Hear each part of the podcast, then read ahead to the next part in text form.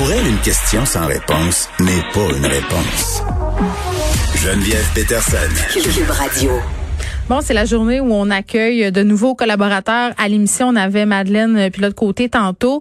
Euh, maintenant, c'est le tour de Guillaume euh, Lavoie, membre associé à la chaire Raoul Dandurand, qui viendra nous parler euh, de sujets politiques sociaux. Salut Guillaume. Bonjour. Aujourd'hui, euh, on va se parler, quelle surprise, du président euh, Trump parce que vraiment, là, depuis quelques jours, moi je pensais pas qu'on pouvait franchir le Rubicon euh, davantage en ce qui était, en ce qui a rapport à Donald Trump. on nage en plein sauve. Je sais pas si tu es fanatique de la nouvelle mouture de Dynastie, là, mais vraiment, on, on, se pense dans un épisode de cette série-là qui est vraiment à l'eau de rose et qui franchit le Rubicon régulièrement parce que là, circule un peu partout des allégations, puis même plus que ça, selon lequel Trump a essayé euh, de corrompre un fonctionnaire. Il l'a appelé, en fait, pour influencer l'élection en Géorgie. Oui, et là, euh, moi, je suis comme vous, là, euh, je, commence à manquer de mots. À chaque fois, je me dis, ben. OK, là, on a appelé, là, c'est le fond du baril, il a mis la barre là, au plancher, mais il y a, il y a cette capacité de creuser des, des nouveaux étages au niveau du sous-sol. Puis là, choisissez votre mot. Là. Moi, j'ai écouté l'appel au Ça dure une heure et quart à peu près. Je l'ai écouté au complet. Euh, regardez là-dedans, le déconcertant, euh, abracadabrantesque, fou raide. D'ailleurs, il y a un extrait assez fou, je ne sais pas si vous l'avez, de où est-ce que Trump vraiment résume sa demande. Là, si vous êtes capable de faire jouer ça, pense que ça nous donnerait la couleur de la chose. On va l'écouter. You should want to have an accurate election, and you're a Republican.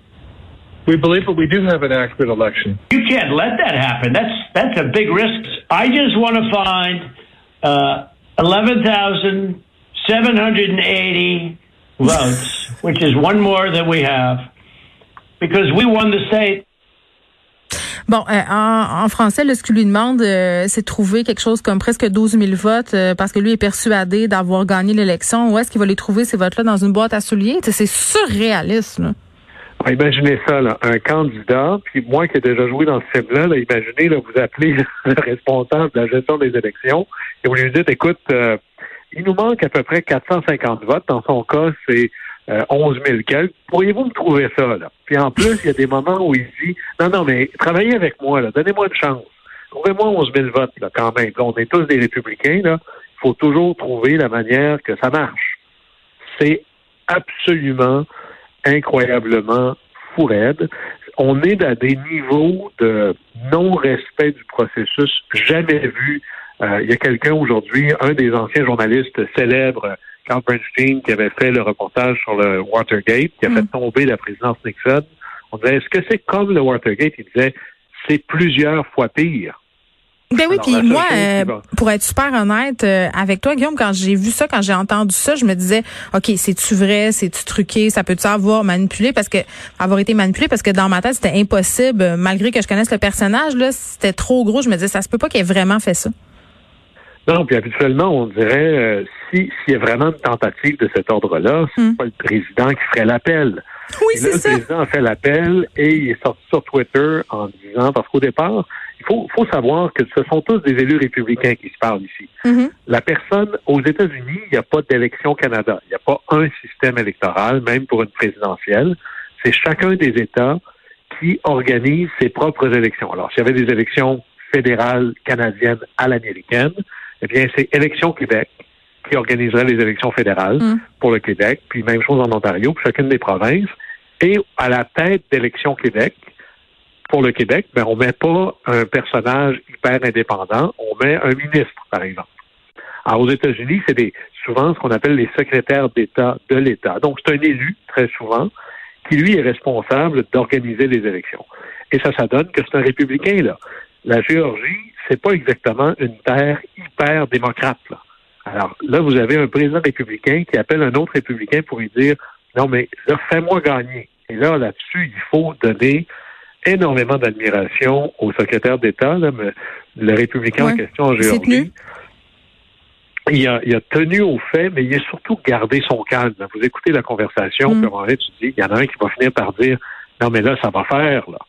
il a vraiment gardé son calme en disant, Monsieur le Président, vous faites beaucoup d'allusions, mais il n'y a absolument rien chez nous qui justifie ça. Et en passant, on a déjà eu pas un, mais deux recomptages en Géorgie. Il y a déjà eu des demandes de révision devant les cours et vos, cas ont toujours été refusés.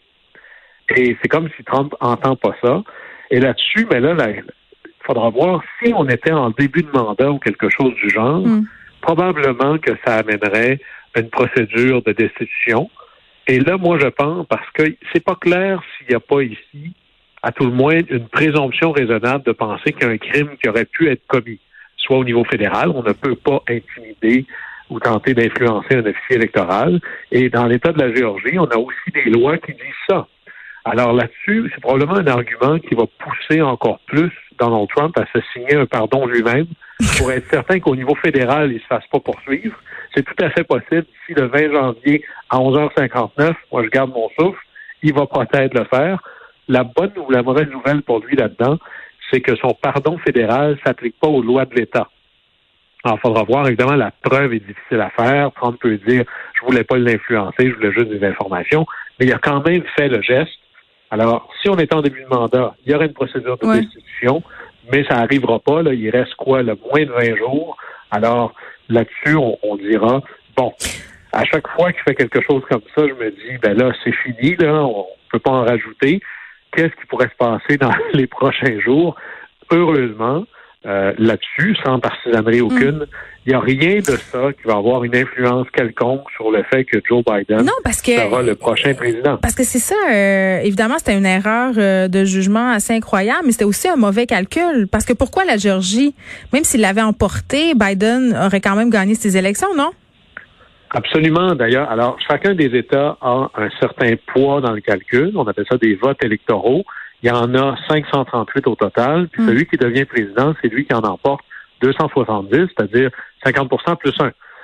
Et la Géorgie, ça pèse 18. Enlever 18 à Biden juste pour le plaisir du calcul, Biden gagne encore. Alors, c'est un peu comme si on joue au hockey, je gagne 8 à 2 et vous dites non, Guillaume, là, tu as deux buts que tu n'aurais pas dû avoir. OK. Je gagne pareil. Mais t'es un peu épais. C'est un peu ça, là. OK.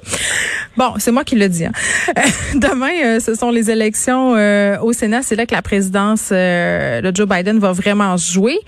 on va connaître, en fait, qui va gagner le Sénat américain.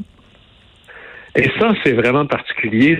Si on était à Hollywood, et que je voulais écrire un scénario là, pour vous tenir sur le bout de votre chaise jusqu'à la toute fin et que je disais, je vais faire comme si toutes les circonstances particulières d'exception arriveraient une en arrière de l'autre, mais c'est exactement ça qu'on a. Alors, il y a à peu près jamais deux élections sénatoriales dans un État en même temps. Cette fois-ci, on a une élection standard et une élection partielle. En plus, ben là, aujourd'hui, au Sénat, il y a 50 républicains et 48 démocrates. Et là, il y en a deux en jeu. Si jamais les démocrates emportent les deux, ça veut dire que le Sénat devient 50-50 et c'est le vice-président qui va trancher. Et ce sera Kamala Harris.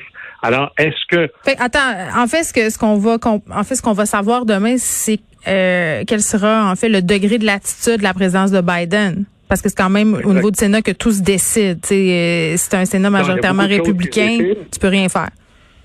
Ben, c'est pas il se passe jamais rien, mais c'est beaucoup plus difficile parce que toute loi aux États-Unis, que ce soit euh, dépenser un sou, que mm. ce soit de voter une loi, ben, pour que ça marche, il faut qu'il y ait l'accord de la Chambre des représentants, plus l'accord du Sénat, plus mm. l'accord du président. Alors évidemment que euh, prenez Obama par exemple. Obama a été au pouvoir pendant huit ans. Pendant les deux premières années de son mandat, il y avait des démocrates partout en majorité. Et c'est là qu'il a fait sa fameuse réforme sur la santé.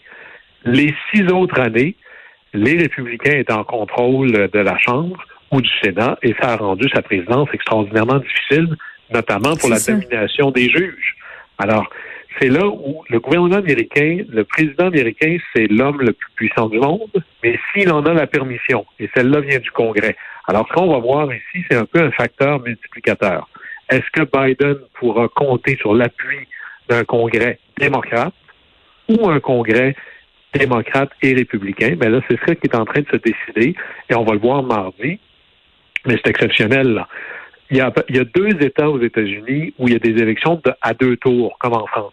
Ça n'existe pas ailleurs. Mais là, ça tombe exactement en Géorgie, c'est l'un des deux. Et les deux postes sont en deuxième tour. Et là, vous savez qu'il y a beaucoup d'argent dans une campagne américaine, mais là, comme tout se passe pour ces deux seuls sièges-là, ça mm. fait longtemps que c'est réglé partout ailleurs, ben là, il va se dépenser à peu près entre 350 et 500 millions pour cette seule élection de deuxième tour. Juste pour vous donner un parallèle, nous, on a fait un référendum à savoir si on devenait un pays indépendant avec 10 millions. Alors, on est dans un autre monde, là, aux États-Unis. Ben oui.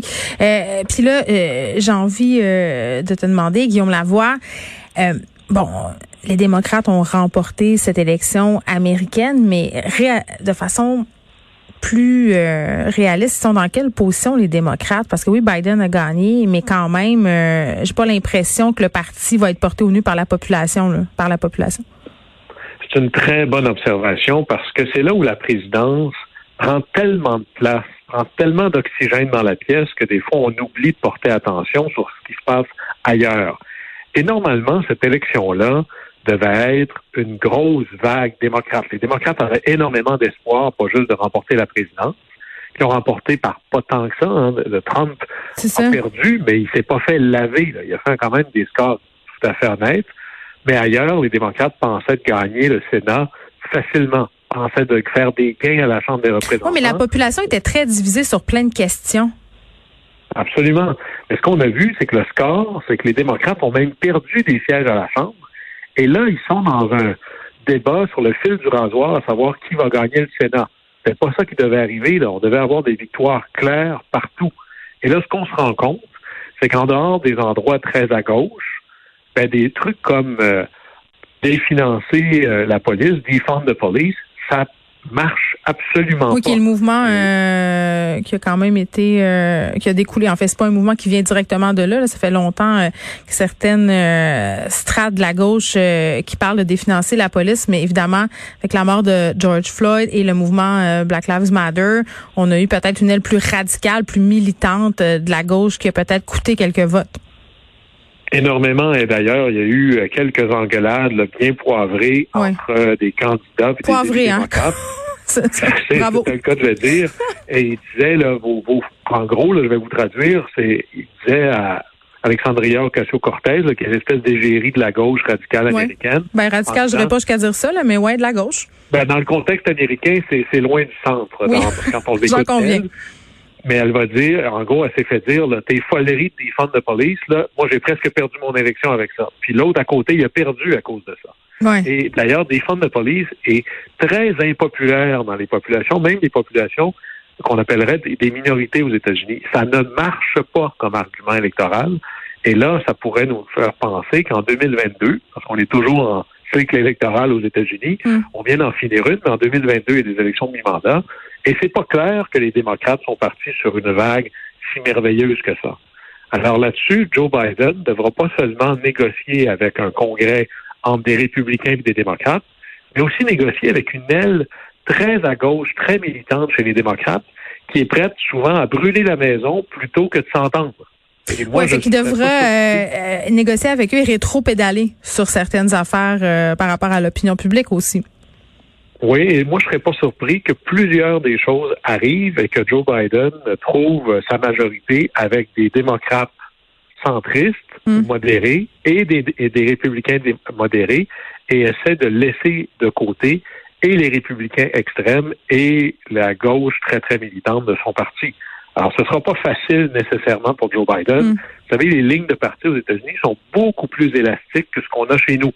Et c'est pas rare de voir un démocrate voter contre un président démocrate. Euh, M. Sanders en est l'expert. Bernie Sanders le fait très, très souvent. Et il faudra voir comment est-ce que Joe Biden hmm. pourra négocier avec pas seulement deux partis, mais deux partis qui eux-mêmes vivent des guerres civiles à l'interne. Oui, euh, Guillaume Lavoie, tu vas être là à, tous les jours avec nous pour nous parler euh, notamment de politique américaine. Moi, je vais être très curieuse de savoir euh, si c'est si vrai que ça que ce sera Kamala Harris qui tirera les ficelles de la présidence. Est-ce qu'elle aura autant de pouvoir qu'on pourrait le penser? Moi, je serais curieuse de savoir ce que tu penses de ça. Guillaume Lavoie, merci, qui est membre associé à la chaire Raoul Dandurand, désormais collaborateur à cette émission. On va te retrouver demain. Au plaisir. Bye bye.